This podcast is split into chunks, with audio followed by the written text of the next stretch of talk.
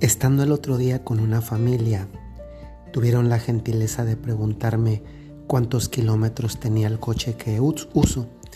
Y bueno, se dieron cuenta que tenía más de 100 mil y me dijeron, padre, cuando usted guste, puede llevar el coche al taller para que le hagan una revisión y nosotros se la pagamos. En, en el lugar en el que estábamos, una ciudad pequeñita, entonces no, había, no hay un taller, por así decir, de la marca del coche. Pero en el mismo momento yo les expliqué que, que no hacía falta porque cada 10.000 kilómetros o cada seis meses yo llevaba el coche a revisión a la agencia. Y eso lo hacía incluso sabiendo que cuesta más llevarlo con la propia agencia del coche, con donde compramos el coche, porque tener las revisiones de la agencia hace que el valor del coche se mantenga a un mejor precio que si no tuviera todas esas revisiones. Eso me hizo pensar hoy en particular, cómo cuando uno quiere que le arreglen, digamos, quienes de verdad conocen un, una máquina, un coche, un aparato, pues es verdad que a veces puede ser que cuesta más, pero quien mejor conoce el producto suele ser quien lo hizo. No voy a entrar en detalles de si un mecánico puede conocer o no, porque ese no es el punto. El punto es que si un aparato lo elaboró una determinada marca, lo más probable es que los fabricantes conozcan mejor cómo arreglar el producto. Se puede discutir, pero no es el tema si debe valer lo que cobran, pero ese no es el punto. Creo que somos capaces de entender que si algo se nos descompone, un teléfono, una computadora, un coche, el que tal vez mejor va a saber arreglártelo es el fabricante. Por eso de hecho muchas veces los productos tienen garantía y la garantía es una forma de validar que la empresa que manufacturó esa cosa da fe de que lo que te está entregando es, es bueno y que si no se responsabiliza para, para atenderte. Quisiera trasladar esta imagen que hemos utilizado hasta ahora al ámbito de nosotros mismos. Nosotros, es verdad, no somos aparatos, no somos cosas y no somos máquinas. Pero la analogía a partir de esos aparatos, cosas u objetos nos hacen darnos cuenta que también nosotros a veces como que dejamos de funcionar, entre comillas, adecuadamente. Y dejamos de hacerlo pues como le pasa muchas veces también a las cosas, aparatos, objetos.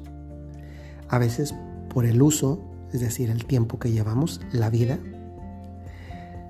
a veces porque somos golpeados, a cuánto se nos ha caído el teléfono y lo hemos tenido que llevar a componer, pues también a veces la vida nos golpea.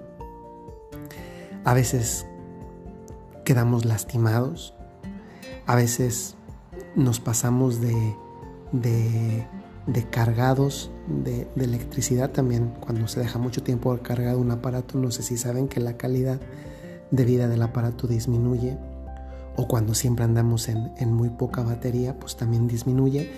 En otras palabras, con, con el paso del tiempo y otros muchos factores, nuestra vida va quedando poco a poco, pues lastimada, un poco como descompuesta y en consecuencia con necesidad de reparación.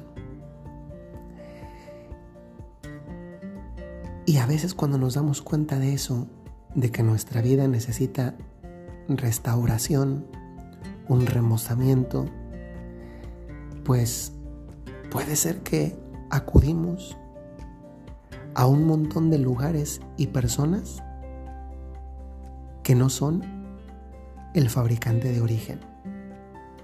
nos damos cuenta que algo nos está pasando, que algo ya no funciona bien en nuestra vida y queremos solucionarlo porque queremos que, que no sea así. Pero en lugar de ir con el fabricante, vamos y buscamos subterfugios o personas que nos hagan experimentar la sensación de que algo hicieron aunque no pasó nada. Yo recuerdo que una ocasión, no sé si les ha tocado visitar Ciudad de México, mirando de frente la catedral, mirándola de frente desde el zócalo, mirándola, mirando la catedral de Ciudad de México de, de frente, a la derecha se suelen poner muchos grupos de danzantes vestidos de indígenas, porque son disfraces, no son indígenas. Y también en esa parte hay personas que dicen que hacen limpias. Eh, pues una vez me acerqué simplemente, primero para ver, y después para, para mostrarle a la persona que lo que ella estaba haciendo pues era falso. Me acerqué, me quité el alzacuellos, el cuellito blanco sacerdotal, me acerqué, me subí, me subí la cremallera hasta arriba, me quité el cuellito, me acerqué y me dijo, ¿y usted le está yendo así en la vida, verdad? Y yo fingí que lo que me estaba diciendo era verdad y le dije, sí, sí, sí, me está yendo así como usted dice. Que no me acuerdo cómo me dijo, pero me estaba diciendo cosas que nada que ver. y entonces me dijo, pues le voy a hacer una limpia porque va a quedar así, así, así, así, así. Entonces, eh, yo le permití, ojo, eh, no creí, no, no, no permití que me hiciera lo que les voy a contar porque creyera eso, sino porque quería dejarle en evidencia al final que lo que estaba haciendo era una mentira.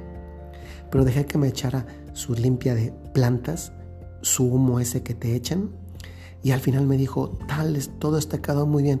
Yo le dije, antes de que hiciera eso, le dije, bueno, si yo siento, si yo me siento bien al final le pago. Y si no, y si no me siento bien, no le pago. ¿Está de acuerdo? Y dijo que sí que estaba de acuerdo. Ha de haber creído que era como todos los demás o como los turistas ignorantes que se acercan ahí a dejar que les hagan limpias. Y total que me hizo la limpia con la hierba y con el humo, no sé qué tipo de incienso era, y al final me dijo, pues usted va a quedar muy bien de esto y de esto y de esto y de esto. Y le dije, oiga, usted me está diciendo mentiras. Porque, porque me había dicho que yo estaba casado. Porque ni yo estoy casado, ni el problema que usted me dijo es el que tengo, ni soy de aquí de la Ciudad de México, ni tal, tal, tal, tal, tal, tal, tal. Y le dijo, soy un sacerdote. Oiga, no engañes a las personas. Pues es que miren, ¿saben qué nos pasa cuando nosotros andamos un poquito heridos, lastimados, resquebrajados, con necesidad de restauración? Andamos buscando quien nos componga. Lo malo es que a veces buscamos con quien no nos va a componer, nos va a dejar más descompuestos de lo que ya estábamos. Cuando andamos en una situación de necesidad en la que necesitamos restauración, muchas veces nos sucede que nos vamos con el primero que nos ofrezca un remedio, incluso si nuestra inteligencia nos está diciendo que ese remedio es un insulto a nuestra propia inteligencia. Pero lo hacemos porque necesitamos restauración. Pero, hermanos, esa es la frase del día. El único que puede restaurar tu vida es aquel que te la dio, Dios. Si tú necesitas algo que restaurar en tu vida, no busques más, no le hagas al cuento. Tú ya sabes quién te la quiere restaurar.